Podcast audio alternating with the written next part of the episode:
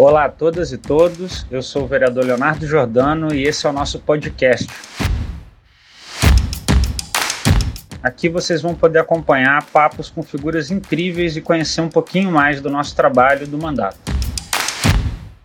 Hoje estamos com a querida camarada Dani Balbi, primeira professora trans da UFRJ. Confira agora o nosso bate-papo. Dani, eu queria começar a nossa conversa é, te provocando, te perguntando pelo, pelo lado da tua emoção, da tua afetividade nesse processo de isolamento social. Tem sido muito duro para a maior parte das pessoas, né? E eu imagino que para você também, como para todos nós, né? Enfrentar um momento onde a gente é pego de surpresa já com tanta coisa que estava sendo difícil, somos pegos de surpresa por uma pandemia que nos leva a uma situação de isolamento social. E aí, Dani, eu te pergunto, como que você se sente? Né? Que tipo de emoções vieram à tona? Que tipo de reflexões você fez? É, como você lidou com essa situação nova? Como que a gente pode é, perceber coisas que possam é, trazer aprendizados novos? Né? Como que foi o isolamento social para você? Como que está sendo esse processo?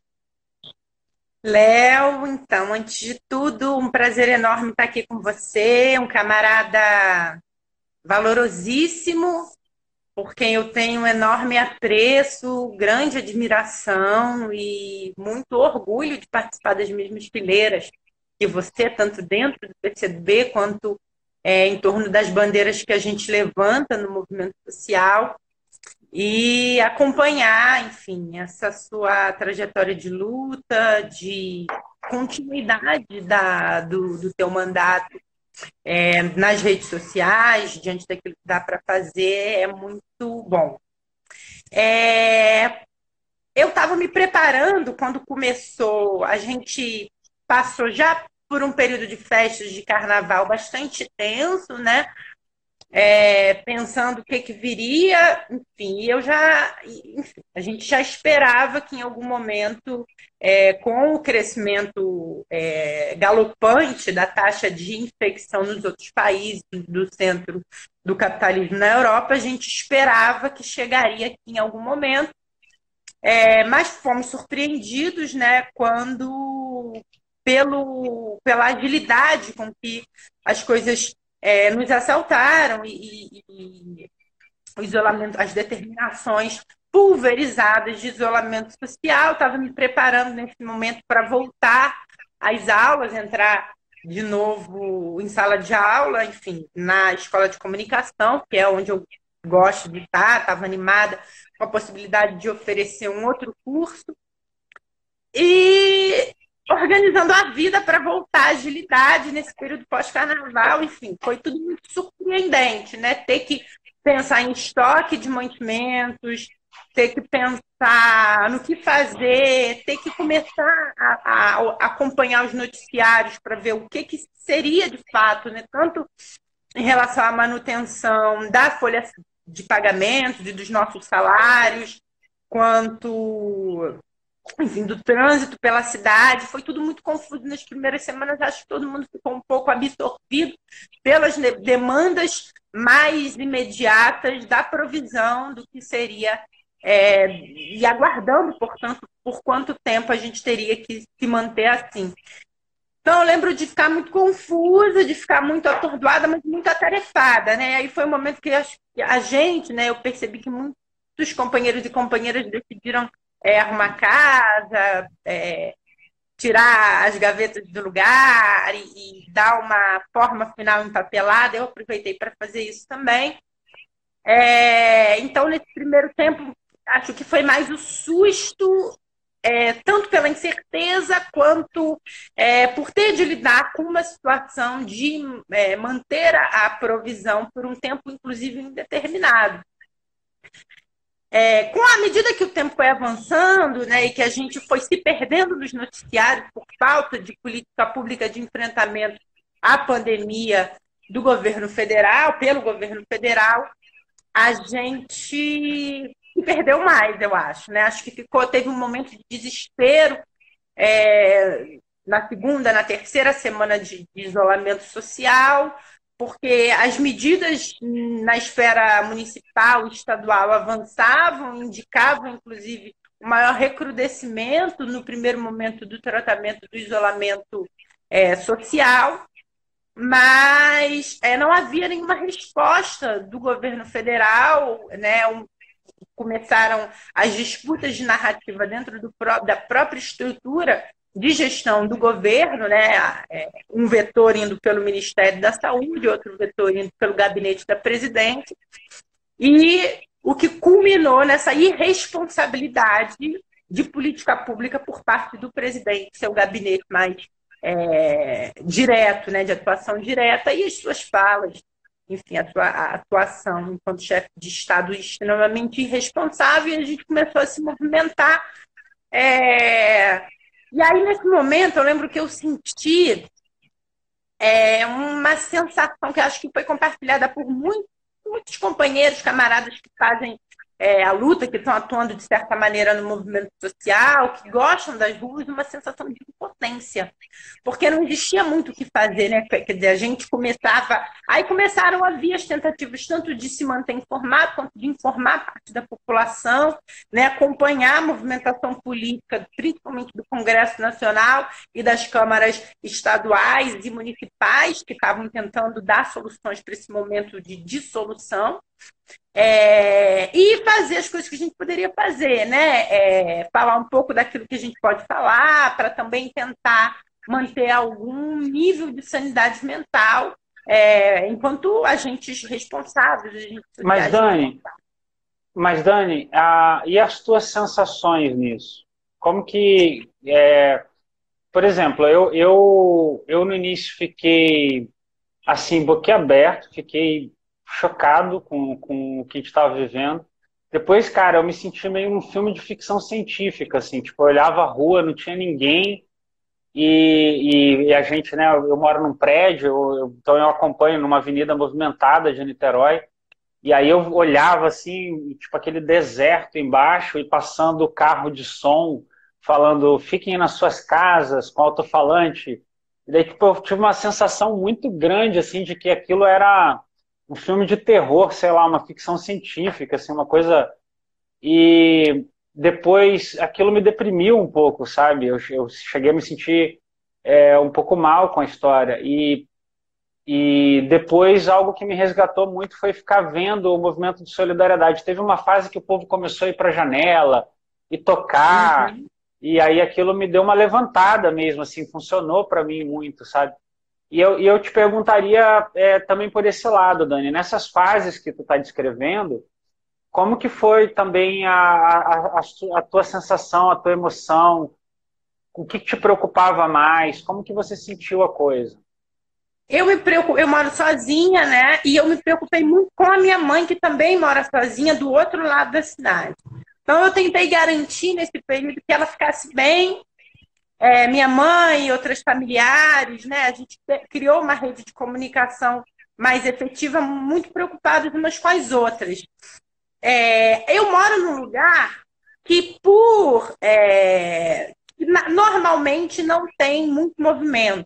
Então eu olho aqui para minha janela, tem um vale, eu moro em Santa Teresa, que é uma área arborizada, então, assim, não me invadia, não vazava para dentro da, da, minha, da minha casa uma realidade estranhada pela situação de isolamento, porque naturalmente é, é um lugar bucólico. Eu moro num lugar é bastante bucólico. É quando eu comecei, né, depois que as coisas começaram a acabar, a ir para a rua, eu me senti assustada, porque eu via muita gente de máscara logo depois da a, a determinação do uso da máscara é, saiu e, e, aí eu comecei a me sentir com muito medo, medo de pegar, medo de, ir ao mercado, medo de é, meu Deus, está faltando então aquela loucura do estoque e aí eu comecei a me desesperar muito, é, muito, uma sensação de desespero muito grande, muita preocupação com a minha mãe que foi aumentando. Então, quando eu via né, as coisas indo é, principalmente o crescimento do número de infecções por conta da é, ineficácia das políticas de contenção, eu me senti desesperada. É...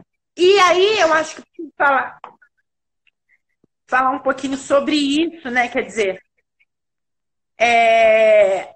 a solidão, e, e principalmente para uma mulher como eu, né, que enfim, vive solidões que estrutura, que parte é, da base de uma sociedade que estrutura a minha vida, ela é um, um, um dado com o qual eu tenho de lidar, né?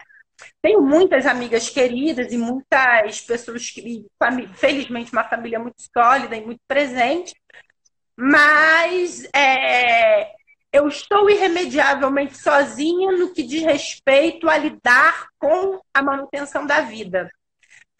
Só que eu aprendi a lidar com isso me preenchendo da companhia de amigos é, que moram perto, né? E de, de, da movimentação de um circuito de proximidade, né? Almoçando com uma amiga, jantando com outra, indo ao cinema muito com, um, enfim, com amigas, e, e isso acabou. Então eu tive de lidar com uma camada, uma, uma forma de solidão é, é, escancarou essa camada mais profunda, mais estruturante da solidão de mulheres como eu, mulheres negras, mulheres trans, né? É, e aí é curioso, né? Assim, abrindo aqui o meu coração, eu vendo. É, enfim, vizinhos que, que puderam né, construir família, é, é, família nuclear, né, no sentido de construírem algum, algum tipo de relacionamento é, se ajudando, né? É, e, e, convivendo juntos, e, e, por exemplo, voltando do mercado juntos. Então, no momento em que, ah, é, por exemplo, eu, eu, opto aqui, porque eu moro num lugar bucólico, né? Eu opto sempre por é, fazer pedido de água. Então, eu, é, eu me via carregando galões de água sozinha, de álcool e máscara, sem nenhuma ajuda. Então, é, nas últimas semanas, esse, essa dimensão da solidão ela apareceu com muita força, principalmente porque eu atravessei o meu aniversário sozinha, né? Quando eu tive que é, comprar uma torta e, e tomar. Eu, eu pensei, eu não comemoro, nada e finge que ele não existiu, e aí em algum momento isso vai aparecer e eu vou ficar muito mal, ou eu comemoro dentro das minhas limitações. E aí foi muito duro. Né? Foi em abril, no início de abril, eu fiz aniversário, mas comprei uma velhinha, comprei um champanhezinho, fiz um almoço legal para mim mesma. E vieram muitas coisas na minha cabeça, né? Quer dizer, a solidão imposta, que acho que é aquilo que todo mundo passa, mas é, mais traumatizada pela, pela solidão de ser uma mulher negra e trans é, em lugares onde não tem remédio, né? Cara, é, eu, eu imagino é, que cada um de nós, né, é, e no teu caso especificamente, deve ter sido é, duro, né, vou usar essa palavra, né, enfrentar essas questões, né, e você relacionou na minha pergunta eu nem alcançava essa profundidade. É por isso que eu acho legal, às vezes, a gente é, tratar as questões por olhares é, é, diferentes, porque a gente acaba aprendendo, sabe, Dani? E eu acho que você falou, fez uma relação assim muito esclarecedora de, da, desse, dessa situação de solidão com as questões estruturais, né, que são marca da forma injusta, é, é, cruel, né? Como se organiza a nossa sociedade. Agora, eu fiquei curioso também, Dani, você chegou a ver tua mãe, você tem falado com ela, como é que está a tua relação com ela? Ela está é, atravessando isso bem? Como é que está a tua relação com a tua mãe? Minha mãe é uma querida, né? Ela te adora, inclusive. Não sei se você lembra, vocês conheceram. Uhum. É, a gente fala todo dia, e ela tá lá em outro lugar também, enfim.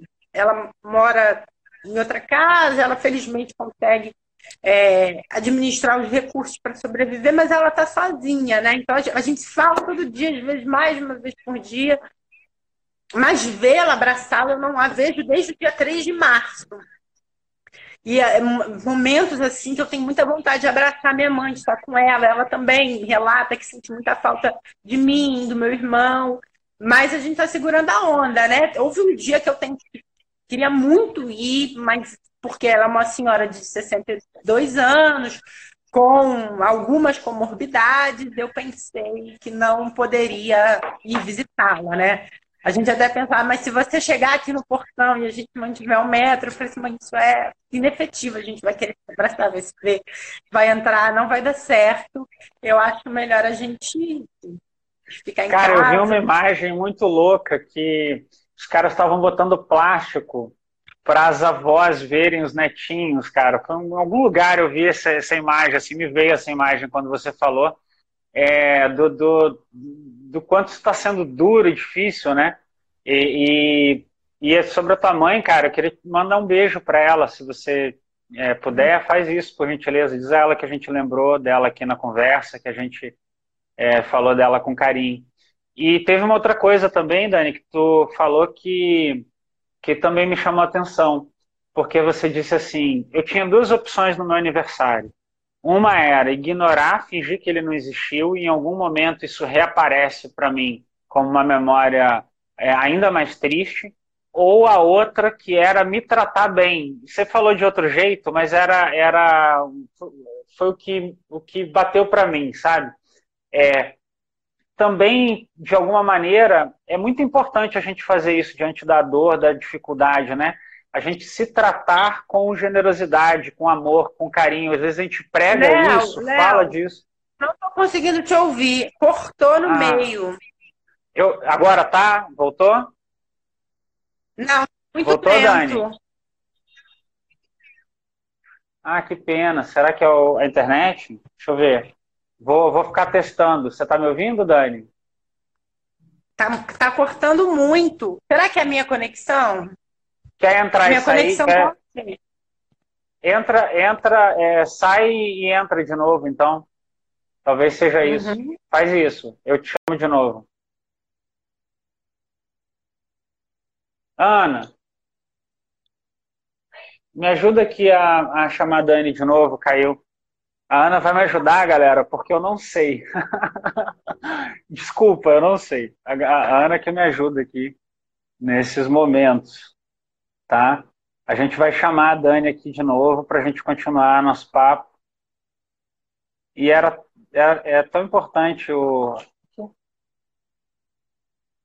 Ah, e é tão importante isso que a gente estava conversando, né? Que é sobre as nossas emoções nesse período de isolamento. E vamos ver aqui se, se a gente consegue recuperar. Conseguiu? Tá, tá ouvindo agora? Hum. Manda um beijo pra ah, beleza. A Dani te mandou um beijo. Eu mandei um beijo para a mãe dela. E aí, e aí ela também tá, tá lembrando de ti e mandou um beijo. Legal, mandou para você, Dani. Então, mas é o que eu estava falando, Dani, é o seguinte, uma coisa que tu falaste na, na, na tua descrição do aniversário. Você falou assim, é, aí chegou o dia do meu aniversário, e aí eu tinha duas opções eu podia fingir que o aniversário não aconteceu, não fazer nada, e depois isso ia reaparecer para mim em forma de uma memória ainda mais triste. E outra era comprar um bolinho, comprar uma bebida, me tratar bem e fazer aqui, é, é, comemorar comigo mesma, né? No sentido que eu queria dar isso da gente se tratar bem. Às vezes a gente fala tanto sobre tratar a nossa defesa. Isso é muito comum, inclusive, na relação das pessoas da esquerda, né? A gente fala de é, defender os direitos, de defender as, as questões sociais que estão envolvidas, da gente viver num mundo melhor, mas muitas vezes a gente tem dificuldade é, de nos tratarmos a nós mesmos com generosidade em relação às situações que a gente está vivendo, a gente poder se dar um pouco de carinho, né, se agradar. E eu acho que essa, essa questão, essa solução que você dá, ela é extremamente afetiva também, inteligente, mesmo que seja você com você mesma, né? É uma, é uma forma de lidar com as coisas onde você se demonstra amor. Eu acho que isso é muito bonito e muito, muito legal, assim, me chamou muita atenção, né? Você ter feito o aniversário da Dani Balbi, mesmo que por uma questão é, da situação ele não pudesse acontecer com pessoas de fora, né? Você é, ter esse momento, eu achei super bacana, assim, me chamou muita atenção. Ah, é porque não tinha muito jeito, né? É, e acho que a gente aprende também a, a ter esse momento de amor próprio, inclusive de é, relevar momentos em que a gente não vai muito bem ou, ou problemas que a gente possa, é, enfim, ter com outras pessoas, remorsos que acho que são, como você disse, muito comuns é, em pessoas que, de alguma maneira, estão na vida pública, né, como militantes, como agentes de movimentos sociais, ou na vida pública política diretamente. Então, acho é, que isso é, é legal as pessoas saberem, Dani. Você foi candidata a deputado estadual e teve uma votação é, espetacular, assim, uma coisa. Mais de 10 mil pessoas, não foi, Dani? Por aí, uma galera muito grande que votou na Dani, né? E esse, essa dimensão da atuação na vida política sempre foi muito presente para você, né? É, seja na militância, nos espaços de fala pública, nas defesas, né? E até na, em candidatura formal mesmo, né? Então, é, é, eu acho legal completar isso para as pessoas que estão assistindo saberem, mas continua, não queria ter te interrompido longamente, não. É isso, né? Acho que fica esse aprendizado também da gente pensar a partir de nós, importante, e para a nossa atuação daí para frente, a importância do cuidado, da, da dimensão, daquilo que a gente chama de micropolítica, né? mas da dimensão do afeto, do olhar no olho do outro, do entender é, que às vezes a, a, demanda mais urgente é emocional, né? É, é, pelo menos em algumas situações, entender que a gente não pode ter uma postura pública e defender determinadas coisas, mas na nossa prática cotidiana fazer muito diferente e atuar de maneira muito distinta. Eu acho que é isso, que é um aprendizado que, que bom que começa comigo, mas que eu tento mesmo é, que a partir daí seja paute a minha atuação política em espaços é, de organização coletiva. A sensibilidade é algo que tem faltado, né? Inclusive, muitas vezes, a própria esquerda, né? A questão de, do fazer político está é, tá levando em conta essas dimensões que você está trazendo à tona no nosso papo, Dani. Eu acho que é, que é, é muito importante, né? Uma contribuição muito grande. E eu queria te falar também uma coisa legal, uma galera nos comentários te dando parabéns pelo aniversário, alguns falando parabéns atrasado e tipo te elogiando e, e dando e, e dizendo para você ter felicidade, desejando coisas boas é, nos comentários da gente aqui nesse papo nosso que passou pelo teu aniversário. Além disso, o Daniel Ruiz diz assim: eu quero dividir o conselho do Daniel Ruiz. Ele diz: a Dani tem uma pesquisa colossal sobre as questões sociais no teatro brasileiro. Estou lendo aqui e aconselho muito. Ô Dani, dá um spoiler aí do, do teu trabalho sobre teatro brasileiro. É, eu pesquisei o que a gente chama, o que a crítica tende a chamar de forma mais ou menos consensual de é, um novo tratamento para o surgimento da dramaturgia moderna brasileira, que começa ali é, em Black Tie, né? É, na verdade, o grande surgimento da dramaturgia bem antes com Nelson Rodrigues, mas o surgimento desse tratamento moderno, no sentido do movimento do modernismo brasileiro, começa com Black Tie por algumas questões, e eu pesquisei a trajetória de Black Tie até produções bastante recentes, contemporâneas da cena nacional, não restrita à dramaturgia estrito senso, mas estendendo para a teledramaturgia e dramaturgia audiovisual, o que eu acho que é o, o, o nó condutor, o fio condutor e os nós do processo desse fio, é, que vão sustentar a possibilidade da gente chamar é, alguma coisa de dramaturgia moderna ou contemporânea. E, para mim, esse fio e esses nós do fio são atravessados pelas questões macro, pela resolução das questões macroestruturais, da consciência crítica social desse drama e como as soluções formais de apresentação vão resolvendo ao longo do tempo, enquanto construção de tendências, essas questões. E a tese é, é, uma aposta, na verdade, uma conclusão sobre a lateralização de questões macroestruturais, como é, uma proposição historiográfica ou tratamento das resoluções de classe e da dimensão do trabalho neste drama. É o que nos legou um drama mais pobre, contemporâneo, imediatamente contemporâneo, mais pobre, um drama social mais pobre, quando essas questões foram lateralizadas. Muito legal. É, eu acho que a, a dica do Daniel fica para todo mundo aí.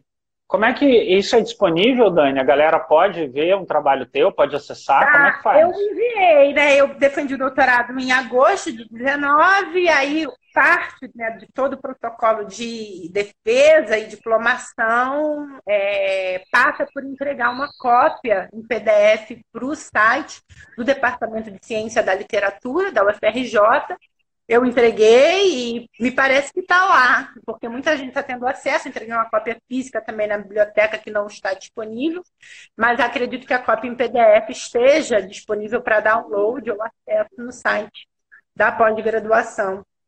Então, fica a dica aí para a galera para acessar esse documento e, e dar uma olhada seguindo a sugestão do Daniel.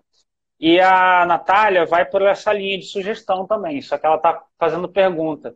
Só que eu acho a pergunta da Natália é uma pergunta é, é, muito clichê, sabe? Porque você chegar para uma doutora em literatura e perguntar um negócio desse, eu acho ela... muito clichê. Ela está perguntando o que você está lendo, o que você recomenda.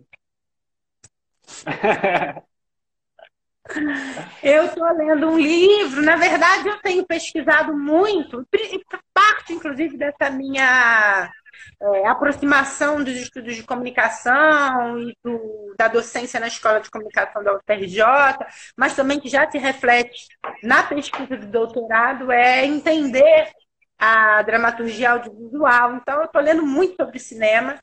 Né? Eu sou roteirista é, de formação, inclusive é, estou aqui é, divulgando os meus trabalhos de roteiro, fazendo assim, meu merchan, ou, minha propaganda manda em job, tá? que acho que todo mundo do audiovisual, né, enfim, todo mundo da cultura, de certa maneira, e nesse sentido fazer um adendo.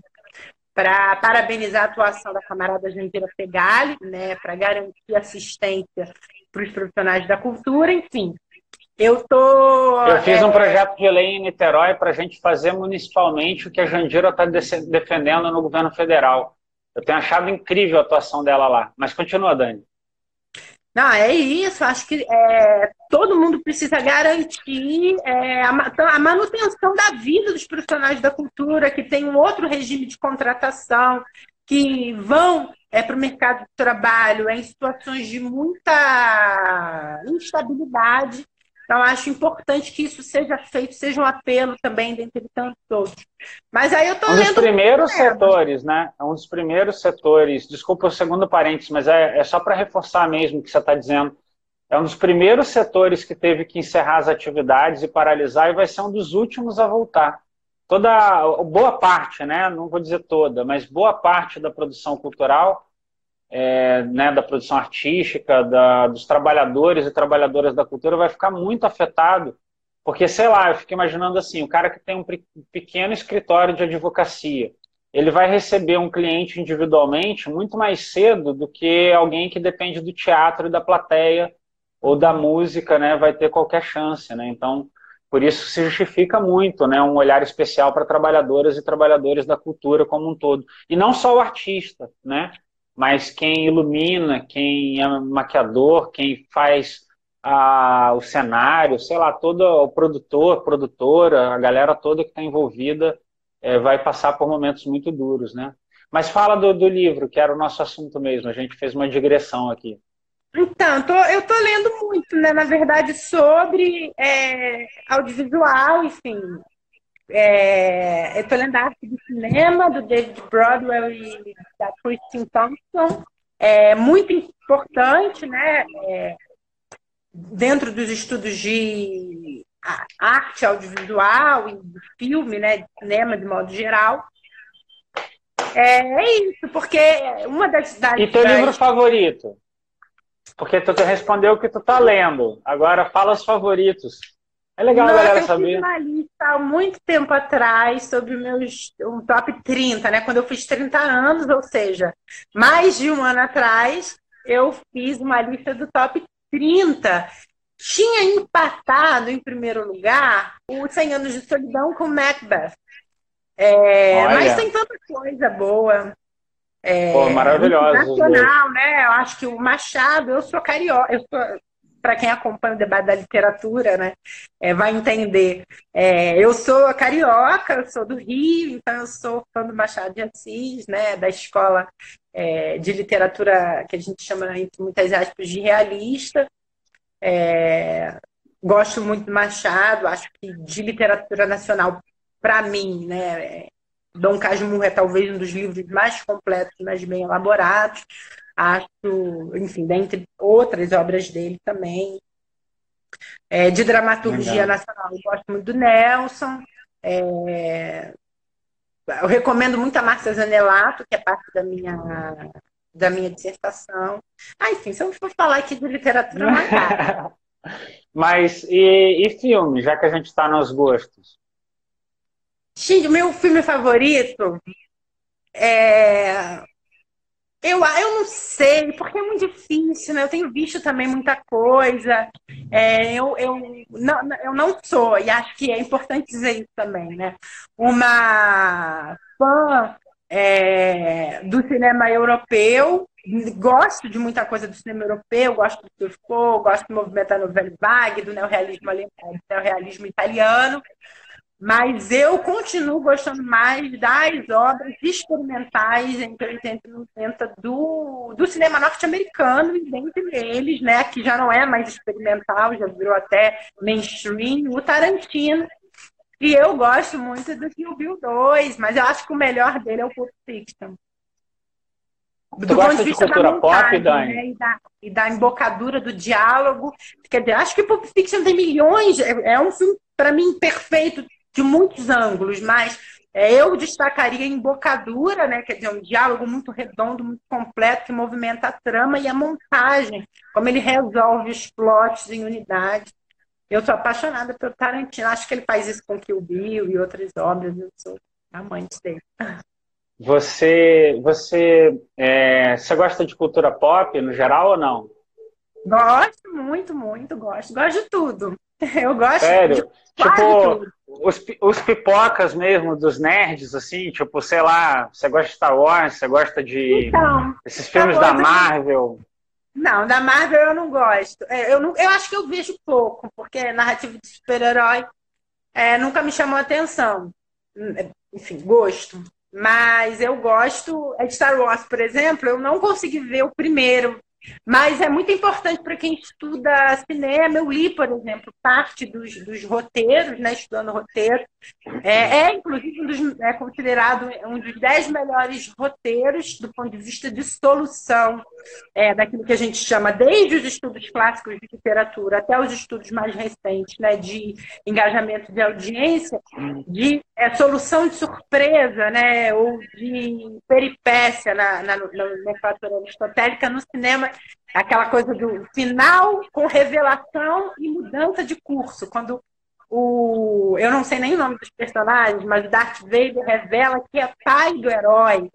Uhum. Dizem que aquele momento é um dos momentos mais. É, parece, né? E, estudiosos afirmam que é um dos momentos mais impactantes é, do ponto de vista do desenvolvimento e sustentação de uma estrutura dramática no cinema. E, cara, eu, eu sou fã e é mesmo, porque o cara vem construindo isso e você não. É, é muito engraçado, né? O poder da, de um roteiro bem feito, né? De uma direção que te leva para onde está querendo te levar, né? Naquele sentido mesmo de uma execução bem feita. Porque você, ele te dá os elementos, mas de jeito nenhum você acha que vai ser isso. E aí, quando acontece, você tem o baque da surpresa de que aquilo aconteceu, mas ao mesmo tempo você tem todos os referenciais que automaticamente vêm à tona na tua mente. Então você tem duas porradas. Uma é a surpresa daquilo estar tá acontecendo, e outra é tipo assim, caraca, tinha, é, isso liga com aquilo, que liga com aquilo, que liga com aquilo, dá uma sensação de prazer, de encaixe, que é muito uhum. interessante, assim, na, na, na como espectador mesmo, é muito, muito, muito legal mesmo, assim, na, na, na coisa toda. Eu acho que é, é, é tem filme desses é, pipocas aí que são muito mal feitos e chatos e, e, e, e mal construídos mesmo, né? mas tem umas coisas assim muito geniais, cara. É muito impressionante assim como que os caras. Eu fico pensando em Star Wars. Às vezes eu penso em Star Wars, né? Já que a gente entrou nesse assunto, eu fico pensando, cara, que ideia brilhante. O cara fez um capa e espada. É um filme daqueles antigos de pirata, porque são. Só que é na ficção científica. Então é tipo um capa e espada mesmo. O herói usa uma espada e ele sai na porrada de espada e a, a, a, dinâmica, a estrutura, a velocidade do filme é toda é um filme de aventura mesmo, né? Como eram filmes de capa espada mesmo lá atrás. E daí ele faz um capa espada de ficção científica onde o futuro é velho. É muito assim, porque é o futuro é velho. Star Wars tem uma coisa legal porque quando eu fico vendo, eu não sei se foi o primeiro, né? Mas quando eu fico vendo os filmes de ficção científica mais antigos, o futuro era sempre igual um hospital.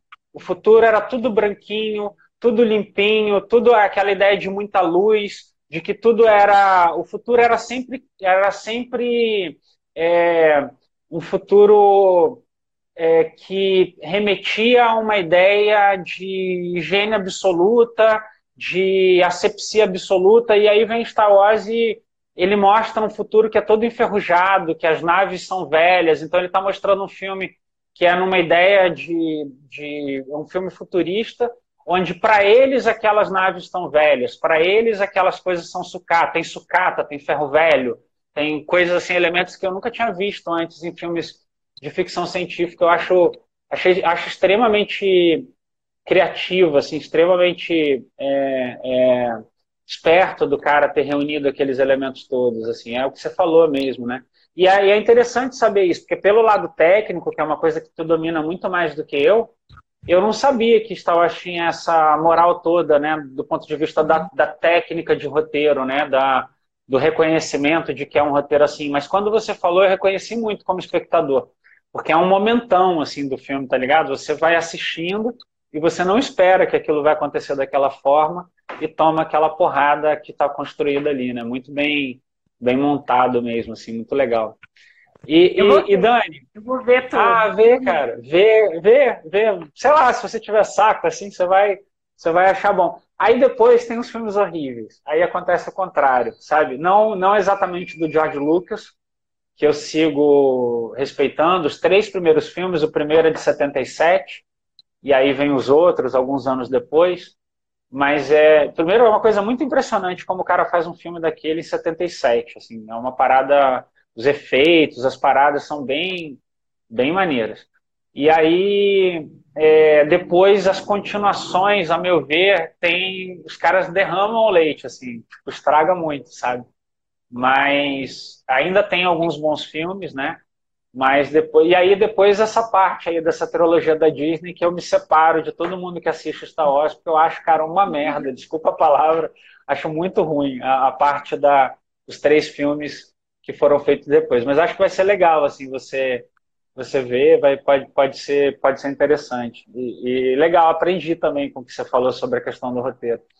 Deixa eu te perguntar também uma outra coisa, Dani. É, como eu disse numa parte do nosso papo, você foi candidato a deputado estadual e a sua votação foi muito expressiva, né? Porque foi uma campanha que você não decidiu com uma antecedência imensa, né? Foi uma campanha que você decidiu é, é, mais em si uma campanha coletiva, sem recurso. Eu acompanhei a, a tua campanha eleitoral, uma campanha é, tu não é filha de empresária, não representa um setor econômico é, que injeta dinheiro na sua campanha, uma campanha de militância, de luta, de ideias, né? Super bem executada, formulações e propostas super interessantes. E você teve uma votação altíssima para deputado estadual, é uma votação que, pô, para qualquer pessoa né, que coloca uma candidatura é uma grande vitória política, que foi uma votação por volta de 10 mil votos para deputado estadual. Né?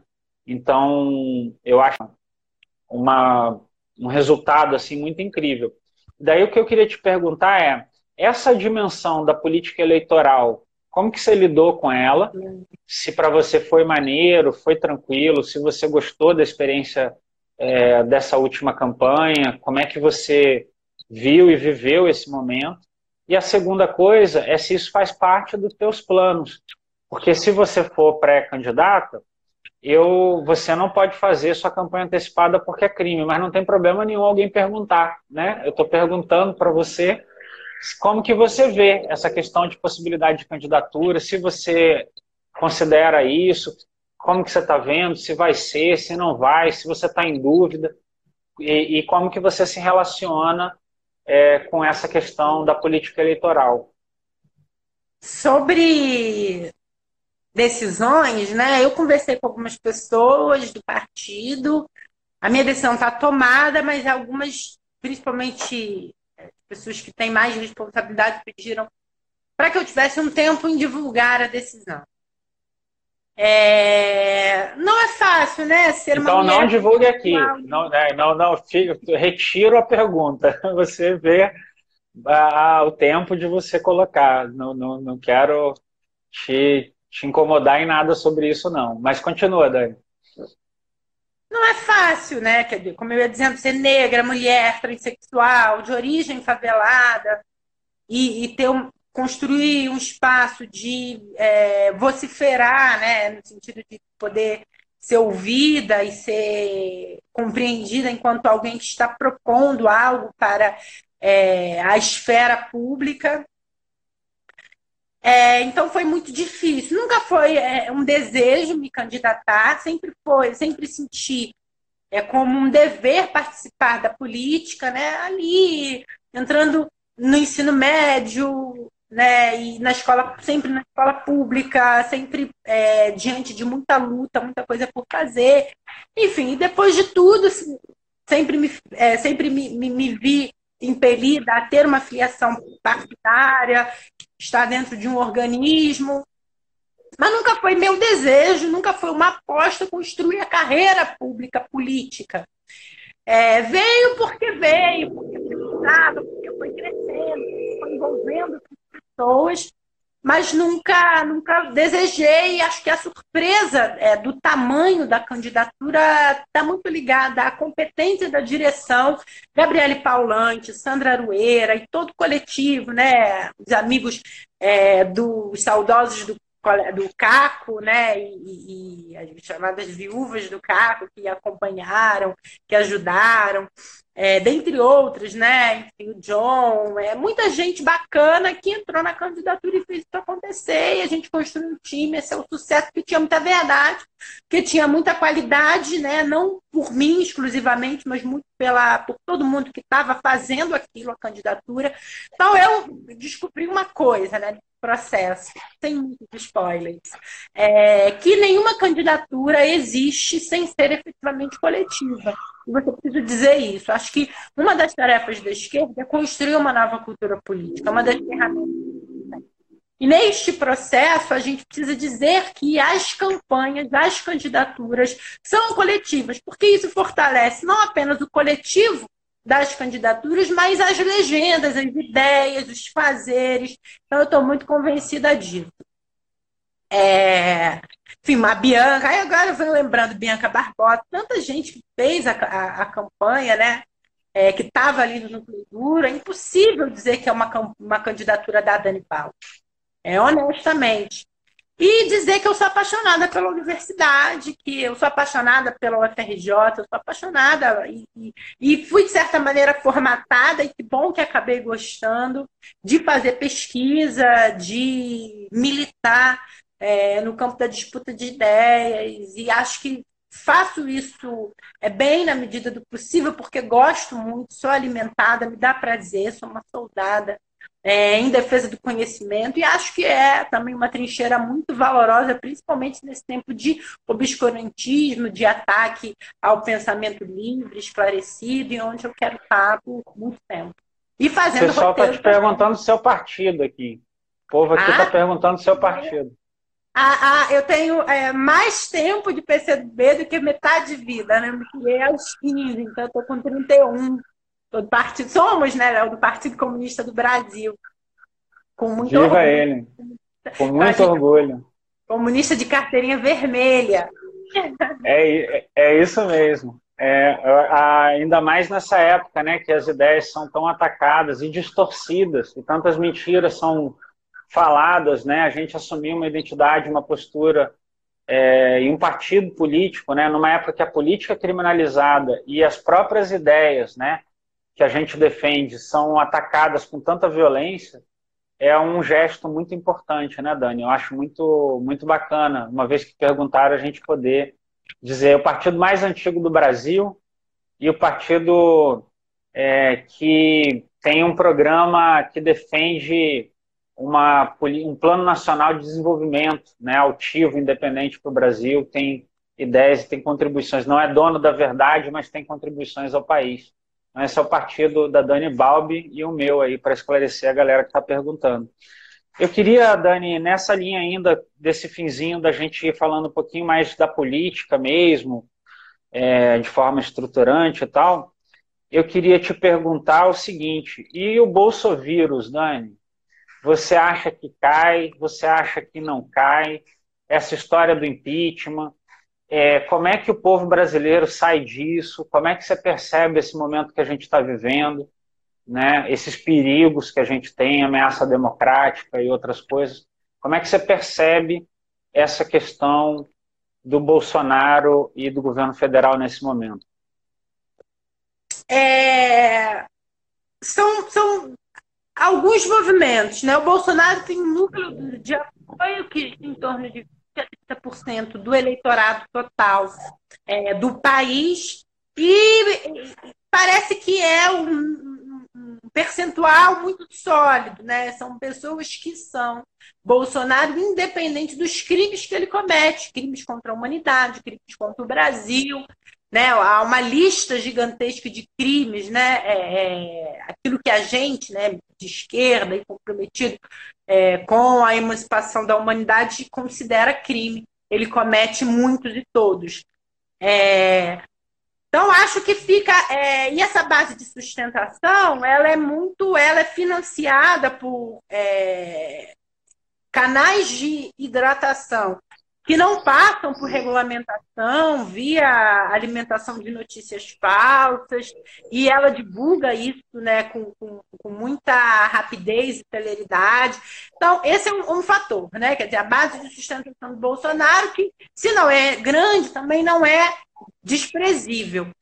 É, por outro lado, existe a movimentação do Congresso Nacional, né? Quer dizer, essa movimentação, ela é interessante pensar o que está em jogo, né? Está em jogo a democracia, as regras democráticas é, que organizam o sistema político nacional, que organizam a sociedade brasileira, está em jogo.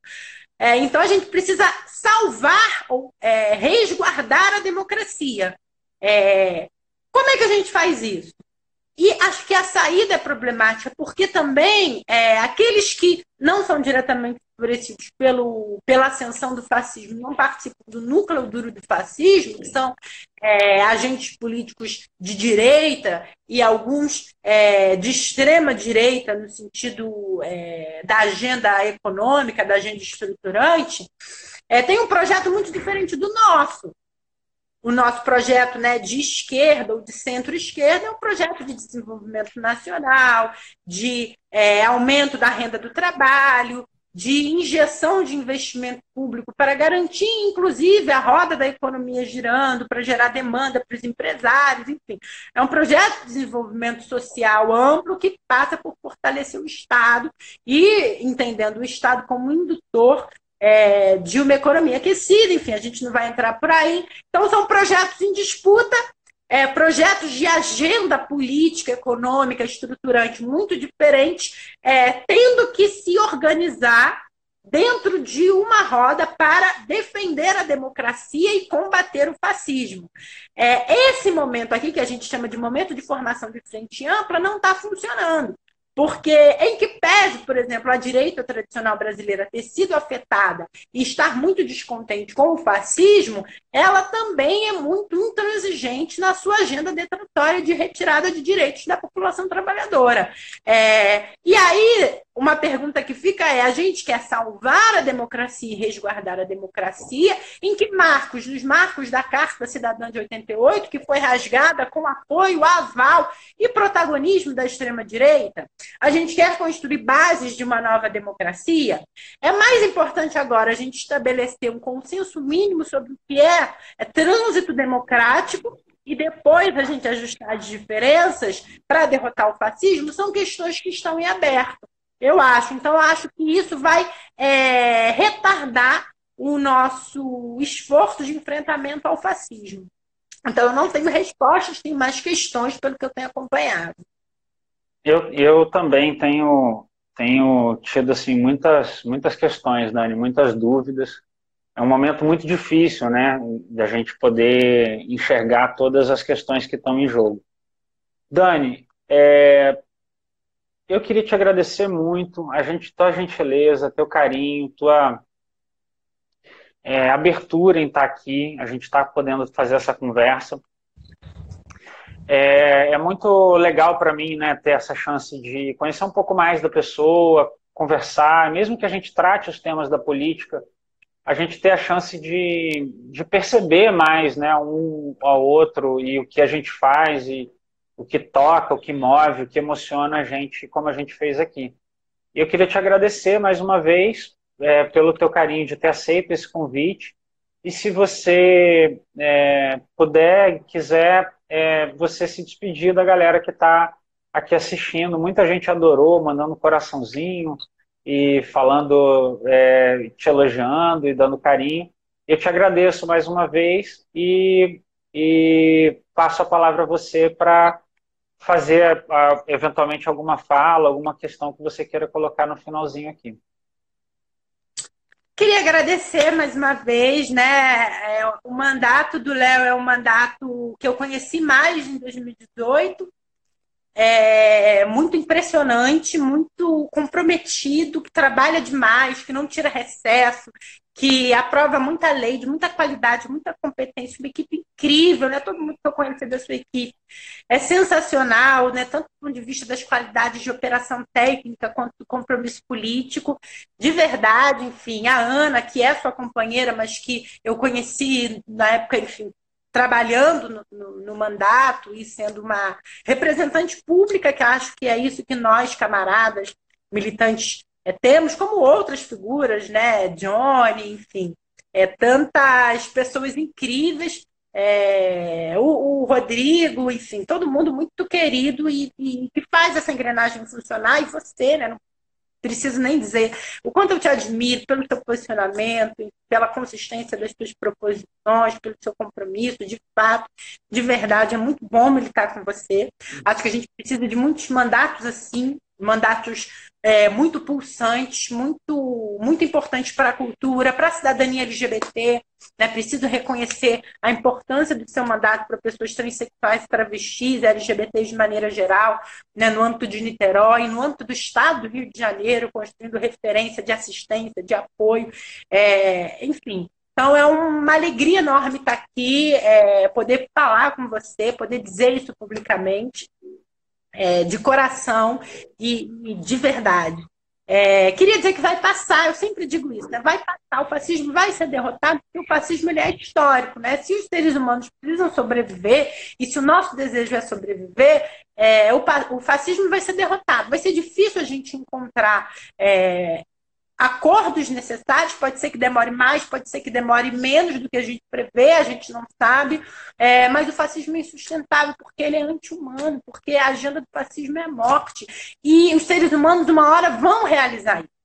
É, e nós precisamos estar preparados para sermos forças políticas suficientes para levar a humanidade para um, um, patamar de superação das condições que fazem o fascismo nascer e existir, que são o medo, a pobreza, a precarização, a intolerância, é, é, intolerância no sentido de, de, construção de preconceitos e afirmação de preconceitos estruturantes, enfim, tudo isso é, me faz acreditar que a gente precisa militar, precisa se cuidar, precisa militar é, com todas as nossas forças, sem nos ferir, sem abrir mão de muito, é, achar maneiras de, de, de dizer isso para a maior parte da população, de contribuir com um mundo melhor.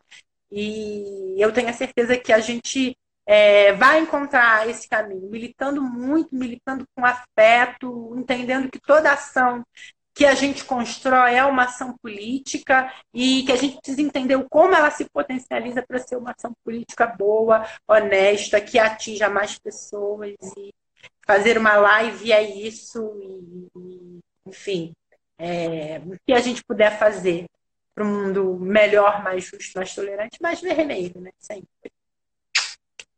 É isso, galera. Quero agradecer a todas e todos vocês. Não precisa dizer nada, né, da qualidade da Dani Balbi, tanto quanto quadro, quanto como ser humano, né? A, a, a forma como ela falou, a generosidade dela. Até ela fez um monte de elogio. Os da equipe são verdade, os sobre mim ela está exagerando. E a gente tem, uma, tem um carinho muito grande né, por essa figura especialíssima, queridíssima, que é a Dani Baldo. É, conheçam cada vez mais, acompanhem a Dani sempre. Um beijo a todas e todos vocês. Muito obrigado por terem acompanhado o nosso bate-papo aqui. A gente vai seguir fazendo outras conversas, e vai ter mais conversas, inclusive com a, com a Dani, quando a gente tiver superado essa situação que eu tenho certeza a gente vai conseguir superar juntas e juntos. Beijão a todas e todos vocês. Beijão, Dani. Valeu. Beijo, Léo. Até mais. Valeu. Com isso, encerramos o nosso bate-papo. Muito obrigado pela sua companhia. Saiba mais sobre o nosso mandato nas redes sociais pelo Instagram Leonardo Jordano RJ e no Facebook também, Leonardo Jordano RJ. Um grande abraço.